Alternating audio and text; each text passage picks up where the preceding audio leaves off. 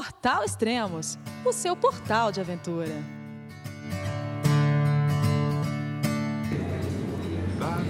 Olá pessoal, bem-vindos a mais um podcast do Portal Extremos. Hoje vamos conversar novamente com o Guilherme Cavalari, que está na expedição Transpatagônia. Boa tarde, Guilherme. Tudo bom? Onde você está nesse momento?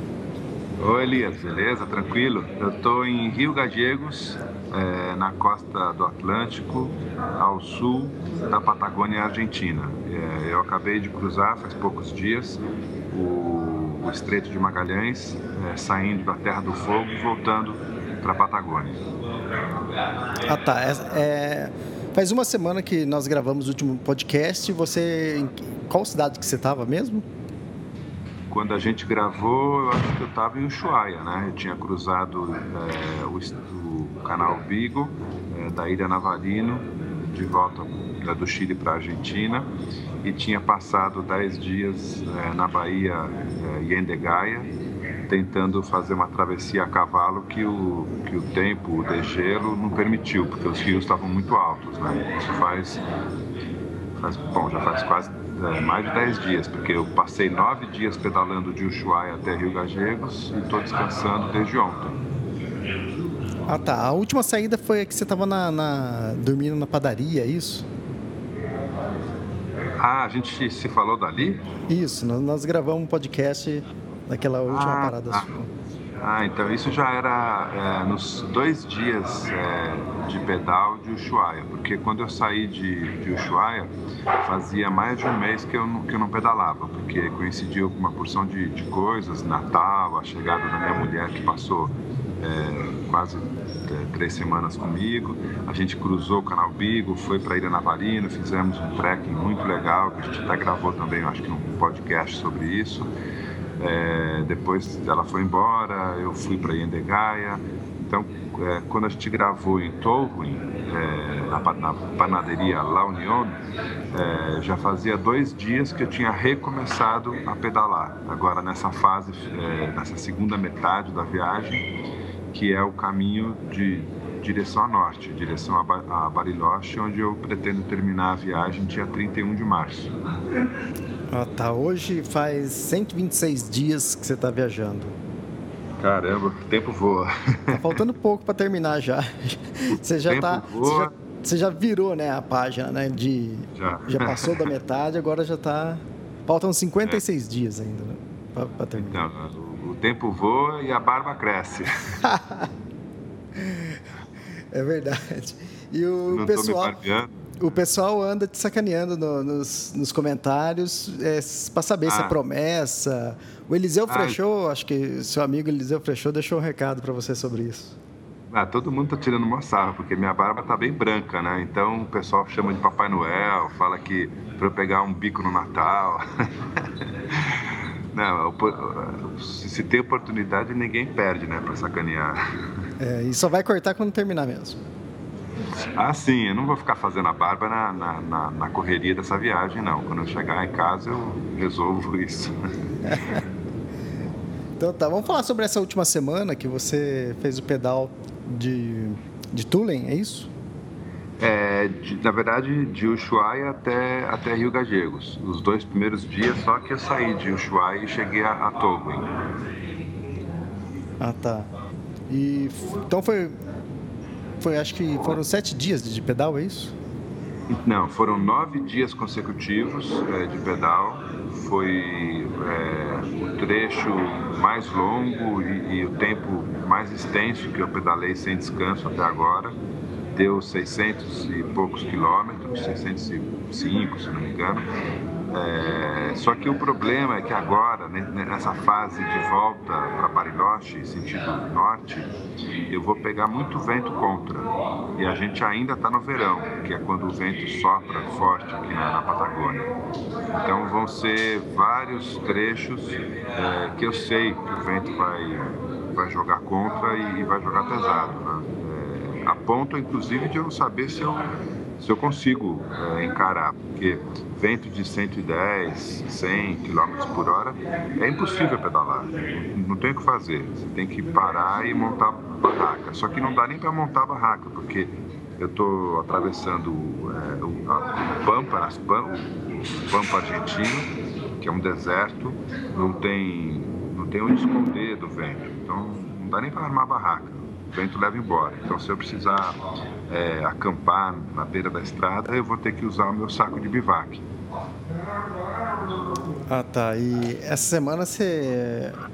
É, quer dizer, você experimentou um pouco disso, né? Desse vento forte e que você imagina que vai ser pior daqui para frente.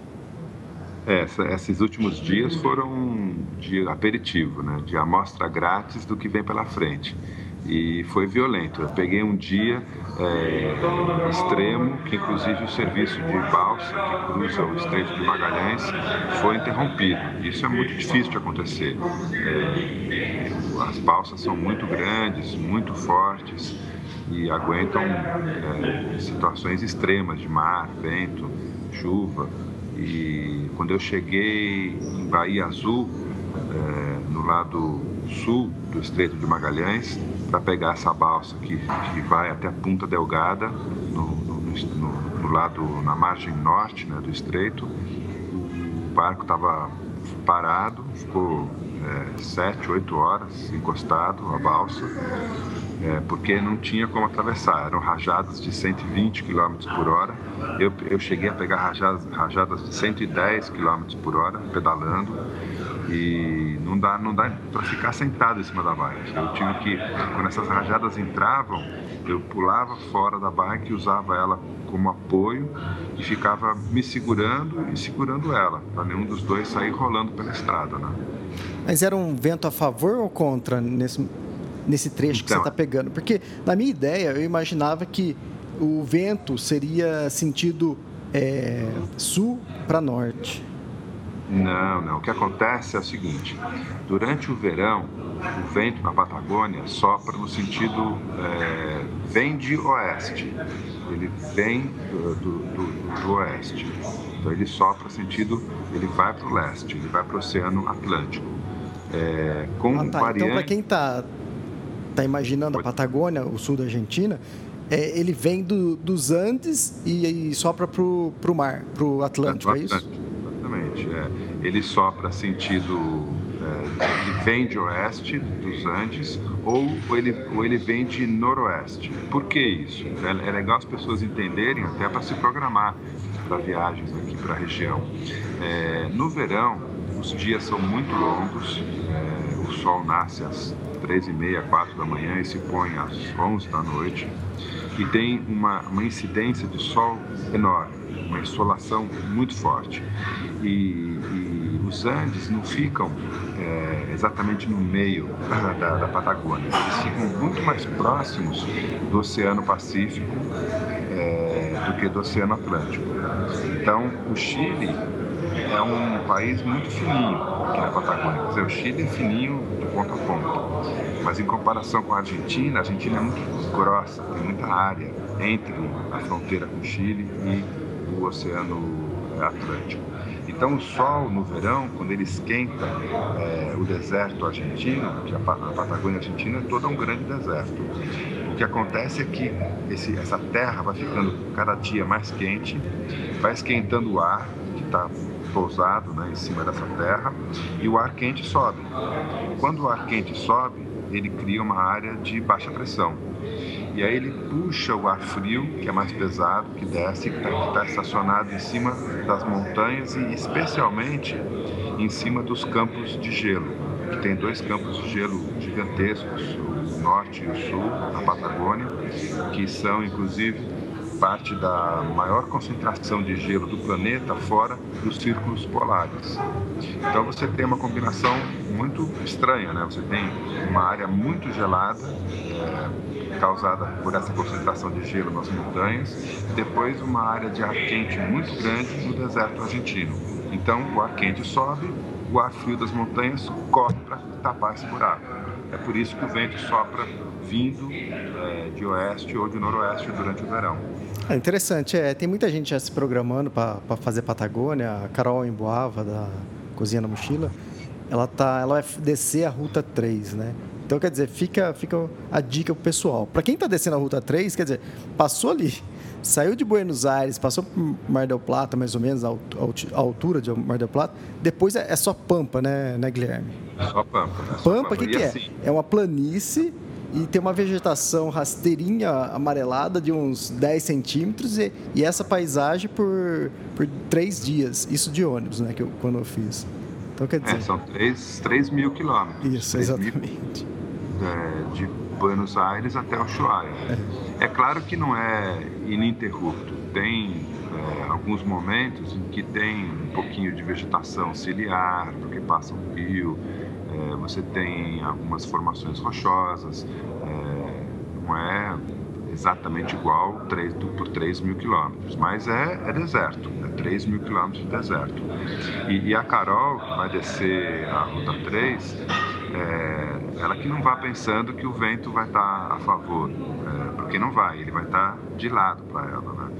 Ter quase o tempo todo que também é muito ruim para quem pedala, porque o vento lateral ele desloca a roda da frente da bike e você fica o tempo todo tentando corrigir é, esse desequilíbrio e, e, o que torna a pedalada muito perigosa. Eu, eu por exemplo, é, desde que eu comecei a pedalar no, nos Pampas, eu sempre pedalo na contramão. Eu sempre pedalo do lado esquerdo da rodovia, bem pertinho do acostamento, porque o acostamento é de, é de cascalho não dá para pedalar nele. Gasta muita energia, não rende, cansa demais, além de desgastar a bike. Então eu fico naquela faixa branca que delimita o fim da rodovia. Só que eu fico na contramão. Por que isso? Porque como o vento, em geral, ele está na minha diagonal, frontal, ele é, ele é contra, mas ele não é na minha cara entra em diagonal. Ele desequilibra muito a minha roda da frente e eu fico tentando corrigir. O resultado é que eu fico andando em zigue-zague, fico andando que nem uma cobrinha né, na, na rodovia. Só que nessas histórias, quando bate uma rajada de 100, 80 km por hora, eu às vezes me desloco um metro para o lado, ou até um metro e meio, vou parar no meio da pista. Agora, se eu estou no lado correto, no lado direito da pista, eu não estou enxergando quem está atrás de mim. Bate o vento, eu me desloco um metro, um metro e meio para dentro da rodovia, se, se tem um caminhão bem atrás de mim, já era, passa por cima. Então, se eu fico na contramão, eu consigo é, visualmente me, me precaver. Quando eu percebo que o vento está me jogando para dentro da pista e vem vindo um veículo, o cara não vai me dar espaço, eu me jogo no acostamento. Ah, entendi. E isso, isso é, é o que você anda fazendo e é o que você encontra o pessoal fazendo isso também? Não, só eu. Ah, é? não vejo ninguém andando na contramão. Eu, nesses, né, nesses últimos nove dias que eu pedalei de Ushuaia a, a Rio Gallegos, eu cruzei vários ciclistas que estão fazendo, é, ou terminando em Ushuaia a, a sua travessia patagônica, ou começando é, de Ushuaia indo para o norte. É, e eu não vi ninguém pedalando na contramão. E dois, e dois ciclistas com quem eu pedalei um, um pouquinho, eu dei essa dica. Falei, olha, passa para cá, né? Mais seguro. Mas os caras é, acabam voltando para a mão certa. Tá, eu acho. É o costume, né? É costume, eu acho precário. Eu estou eu, eu me sentindo muito mais seguro pedalando na contramão. E 99,99% ,99 dos, dos motoristas meio que entendem que eu não estou na contramão para sacanear, pra, né, não é um, um, protesto, nada. É uma questão de segurança. Eles veem o meu esforço em manter a bike equilibrada e eles abrem espaço. Um ou outro, tipo um motorista por dia, é, se irrita, faz sinal, xinga, buzina, tira fina de mim, o que é uma loucura tirar fina é, de alguém na Patagônia, porque quase não tem carro na rodovia. E o vento soprando forte, é muito fácil o ciclista cair. Então, os loucos motoristas que, que tiraram fina de mim, eles estão brincando de roleta russa com a minha vida, né? Isso é bem precário. O, você estando na contramão, se der uma rajada de vento, você vai, naturalmente, você vai para o acostamento, né? O acostamento da contramão. O acostamento, o acostamento da, da contramão, exatamente. O que, o que e, elimina e, o perigo. E, né? E aí tem uma coisa interessante, né? Como eu pedalo com bike trailer, É, eu não tenho alforge na bike e não tenho alforge na roda da frente. O alforge na roda da frente, com esse vento lateral ou diagonal, é, não importa se a favor ou contra, é terrível, porque o alforge na roda da frente funciona como uma espécie de vela que capta o vento. Então a roda fica super. A direção, o guidão da bike fica muito instável. É, já o bike trailer não, ele não tem muita, o vento não tem muita interferência é, com ele, porque ele é uma massa muito compacta, muito próxima ao, ao, ao, ao solo, é, com pouca rugosidade, então o vento bate nele, escorre, escorre né, desliza. É, então, o bike trailer não, não, chega a oscilar por, por, conta do vento. A bike, sim, o bike trailer não interfere tanto. Então, é uma grande vantagem usar a bike trailer em trechos é, de muito vento como a Patagônia. É, e depois de, de tanto tempo na expedição, é, acho que é legal você avaliar isso, né? A diferença entre o bike trailer e o alforge, né? É, eu sou fã é, de bike trailer para esse tipo de viagem é, que eu chamo de autossuficiente, né? De cicloturismo autossuficiente. No, no manual de mountain bike e cicloturismo, um livro que eu lancei faz menos de um ano, é, eu discuto um pouco conceitos, né? Que é uma coisa que não, até então não tinha publicado é, no Brasil. E eu falo dos conceitos de cicloturismo, é, o cicloturismo autossuficiente e o esportivo. No cicloturismo autossuficiente, que é esse que eu estou fazendo, eu trago barraca, saco de dormir, comida, fogareiro, panela, tudo que eu preciso para não necessitar da, da, estrutura local. É um volume e um peso muito grande de equipamento e, mantimento. Para esse tipo de cicloturismo, eu acho o bike trailer muito mais eficiente do que alforjes. É, os alforjes, eles levam todo o peso para cima das rodas da bike e causam um desgaste de pneu, câmera, aro, raio, cubo, freio muito maior. E, e, como nesse caso do vento patagônico, eles tornam a bike muito mais é, instável, enquanto que o bike trailer tira todo o peso de cima da bike é, e, e, o vento não, interfere nada. É interessante. Você comentou também que encontrou muita gente, muitos ciclistas pela trilha né, essa semana e durante toda a viagem. É, a faixa etária, no geral, a faixa etária do, do pessoal que você anda encontrando, assim, quantos anos você imagina que tenha? Ah, é muito o, o, o, espectro é muito amplo. É, por exemplo, nessas, nesses nove dias de pedal, de Ushuaia até, até Rio Gagegos, eu devo ter encontrado uns 12, 15 ciclistas, talvez.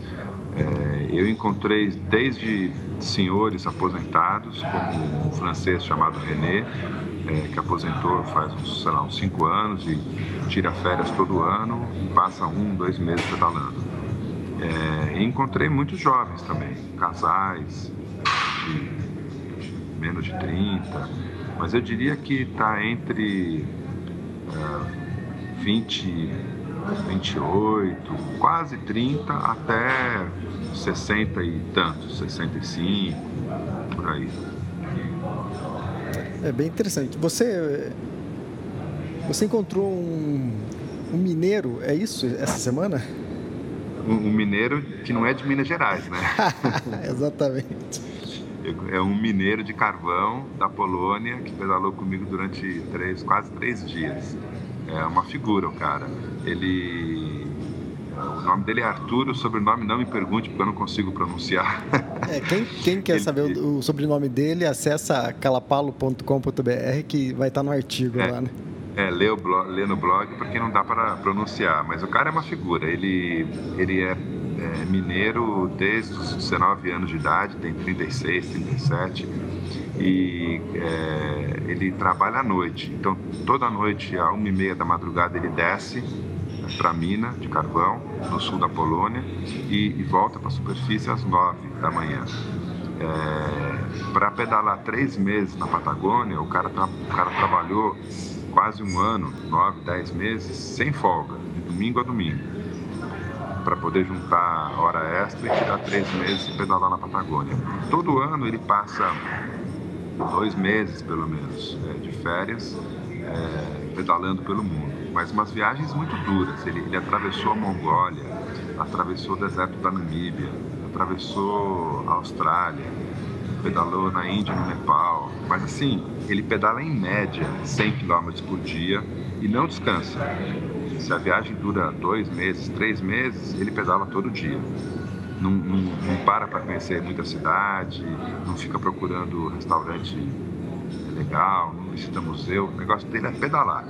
Agora, a minha análise disso é que ele tem uma vida tão dura, né?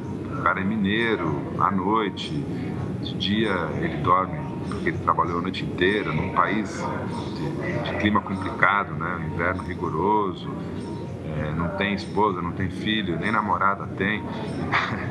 então quando o cara sai para para as férias dele, ele quer ele quer dar um grito de liberdade. Para ele a liberdade é pedalar o dia inteiro. Uma figura. O cara não falava uma palavra de espanhol, falava 20 palavras em inglês e a gente se deu super bem. Legal, né? O... Tem uma outra coisa que, que eu gostei desse último artigo seu, que quem está nos ouvindo e quer saber, quer saber mais sobre o artigo, ou ver no próprio blog do Guilherme no, no Extremos ou no site da calapalo.com.br. Calapalo com K. Né? É, quando você diz que nenhuma hospedagem é mais acolhedora que aquela inesperada. É, é porque rolou um lance muito, muito legal. Quando eu saí, quando eu atravessei da Argentina para o Chile, no Passo São Sebastião, é, eu ia rumo norte, é, rumo essa balsa da Bahia Azul. E eu sabia que eu precisaria de pelo menos três dias, é, não, pelo menos dois dias para chegar na, na, na, balsa. E só tinha um ponto no meu mapa é, marcado, que era um lugar chamado Kulen, ou Kuyen, é, C-U-L-L-E-N quem tiver é, acesso aí ao, ao, Google Maps, Google Earth, dá uma olhadinha. Só que os carabineiros, os policiais da fronteira é, com o Chile, né, chilena, me falaram que nesse lugar não tinha nada. Falaram, não, ali tem um posto de gasolina, é, uma, é uma estação petroleira de refinamento, não tem nada ali nem, nem para ali que é bobagem. Mas eu tinha que parar, porque estrategicamente era o único ponto que eu podia montar a barraca. E tudo que eu precisava era uma árvore, um, barracão, alguma coisa para fazer sombra para o vento e eu montar meu, minha barraca e cozinhar meu rango. Né? Quando eu cheguei nesse lugar, eu fiquei surpreso, porque tudo bem, era uma refinaria de petróleo, inclusive com vários poços né, em terra, etc. E tinha uma cidade com igrejinha, praça, prefeitura, auditório, que é, é, é, a base de trabalho de toda a galera que está que tá ali né, nessa, nessa, nessa refinaria e todos os é, as dezenas de caminhões que vêm todo dia encher o tanque e levar o óleo, acho que é óleo cru, é, para diferentes pontos da, da, da região. Então, para atender essa, esse fluxo diário de caminhoneiros, os caras têm um hotel. Eles têm é, várias alas com dormitórios, cada quarto com duas camas, banheiros coletivos, tipo vestiário de clube, mas super limpinho e organizado, e um baita refeitório é, industrial, assim, bacana também. Eu cheguei e fui procurar o prefeito da cidadezinha, né, que se fosse uma cidade, o responsável pela, pela, pelas instalações, e falei para ele, olha, arruma um cantinho aí para eu montar a barraca, eu me viro, tenho comida, fogareiro. Aí ele pegou, ligou para o chefe, ligou para outro chefe, falou com um, falou com outro, virou para mim e disse, olha, para você ficar aqui você vai ter que é, respeitar as regras da, da empresa, as regras da casa. Você não pode acampar, você não pode cozinhar. Você é obrigado a aceitar que a gente te instale num quarto é, e você vai comer no refeitório com a gente. Quer dizer, o cara me obrigou a dormir numa cama limpa, tomar banho quente e fazer três refeições. De graça. Que, que, opção difícil, né?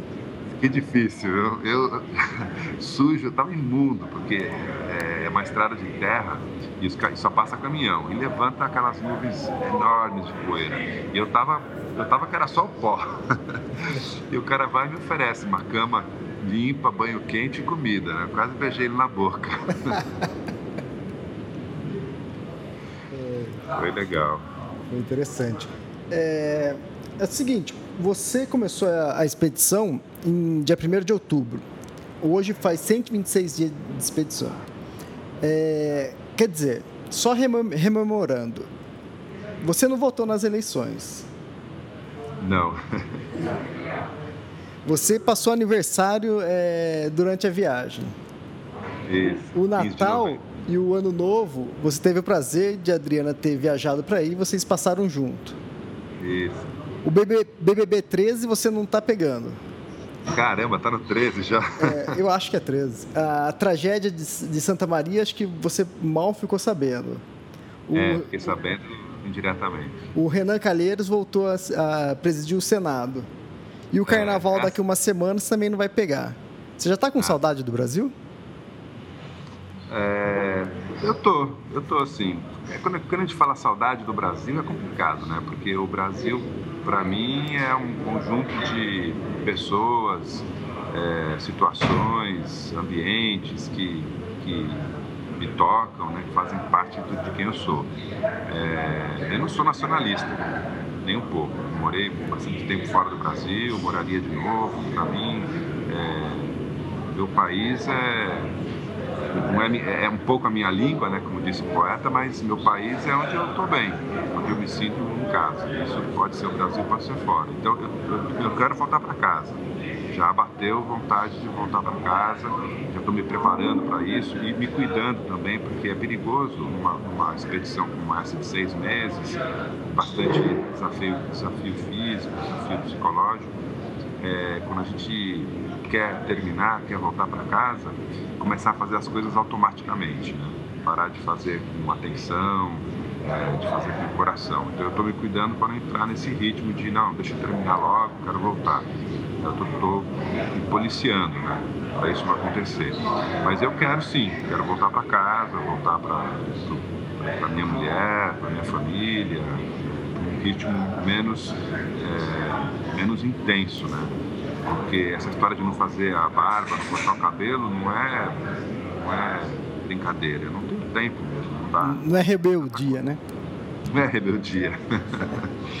então eu quero, eu tô sentindo falta já de voltar para um ritmo. O ritmo de trabalho normal do dia a dia, né? Porque quer queira, quer não, se está trabalhando agora. É, e trabalhando 20 horas por dia, né? É interessante. É legal, Guilherme. Acho que é isso. Agora, a próxima etapa, qual que vai ser? Então, agora eu tenho um grande desafio pela frente, que eu começo amanhã, que é atravessar é, o Pampa argentino, exatamente na direção que sopra o vento, então é exatamente o vento contra, de Rio Gagegos até El Chaltén. É... Tá, é, você vai passar por Calafate primeiro, depois vai para El Chaltén, é isso? Não, não passo em Calafate. Ah, Já tá. passei em Calafate quando eu desci para o sul. Agora eu vou, é, eu tomo a ruta 5 uhum. até Rio Bote. Rio Bote é exatamente a bifurcação que entra para Calafate. Só que eu não entro para Calafate à esquerda. Eu vou em direção a, a, a La Leona, que é uma parada de ônibus bastante conhecida. E dali eu viro à esquerda na entrada para El Chaltén. Então são 458 quilômetros que eu, eu planilhei, né, que eu pesquisei, é, com vento na cara de deserto o tempo todo, não tem nada no meio do caminho, não tem uma vila, uma cidade, nada. O que tem é, é um posto de gasolina, nem gasolina, é um posto de, de manutenção da estrada, em El Cerrito, tem uma estância chamada Esperança, que ali talvez role é, banho, talvez, mas não tem nada. Eu vou fazer acampamento selvagem o tempo todo. E eu estou me programando para fazer isso em sete dias. Mas pode não ser sete, pode ser 14, se o vento for impiedoso.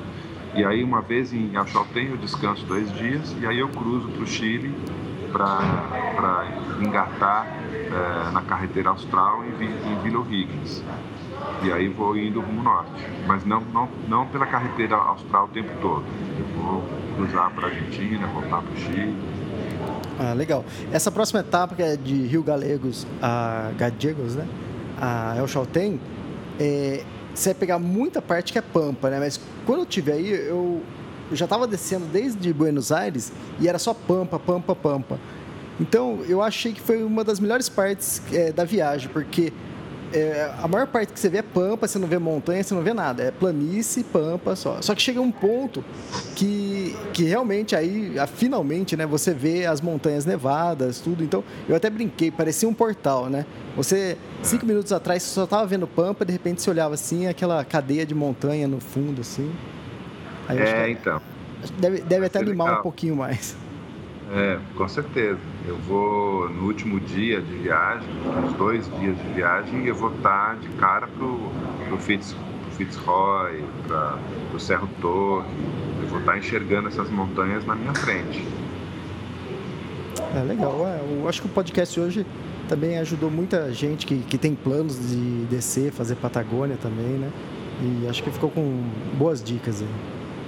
É assim, para cruzar o Pampa, é, cruzar a Pampa de, de, bike, o cara tem que se ligar na, na, direção do vento, tem que se ligar muito na questão de água, porque é deserto, não tem uma gota de água. Então o cara tem que sair com bastante água, é, pensando em emergências, ter que acampar mais vezes do que ele tinha se programado, porque o vento permitiu que ele pedalasse. Então são cuidados que o cara tem que ter para fazer uma, uma viagem dessas.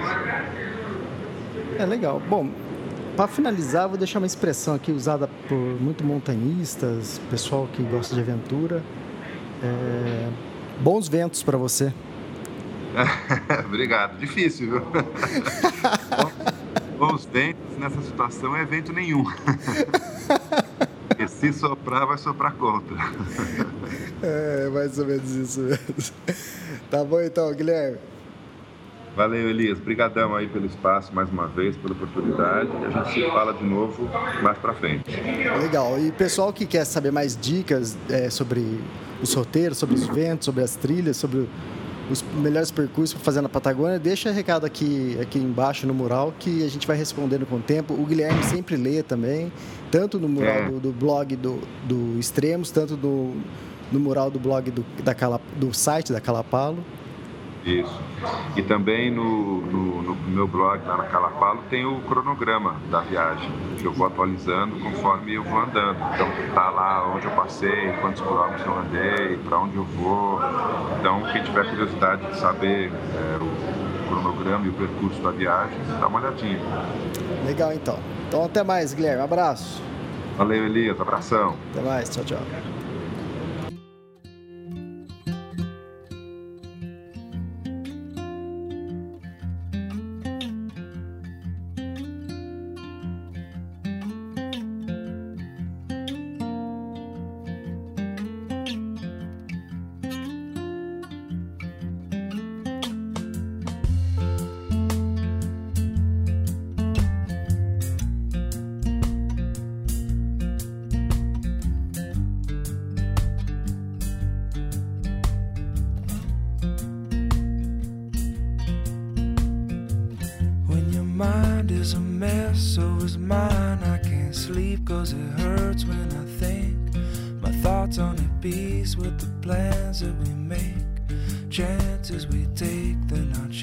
in our mind. There's waves that can break all the words that we said and the words that we mean. Words can fall short, can't see the unseen, cause the world is awake for somebody's sake.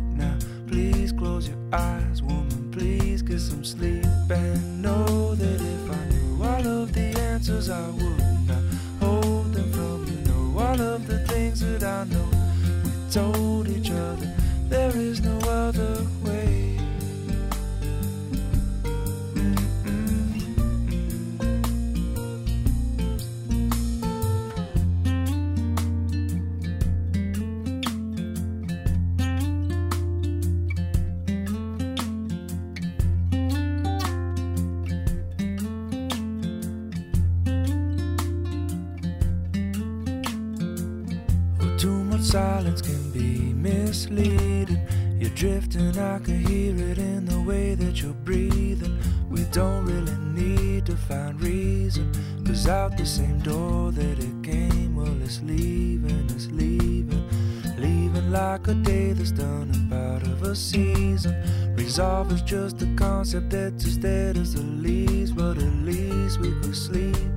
It's all that we need when we wake, we would find our minds would be free to go to sleep and know that if I knew all the answers, I would not hold them from know all of the things that I know. Cause we told each other there is no other.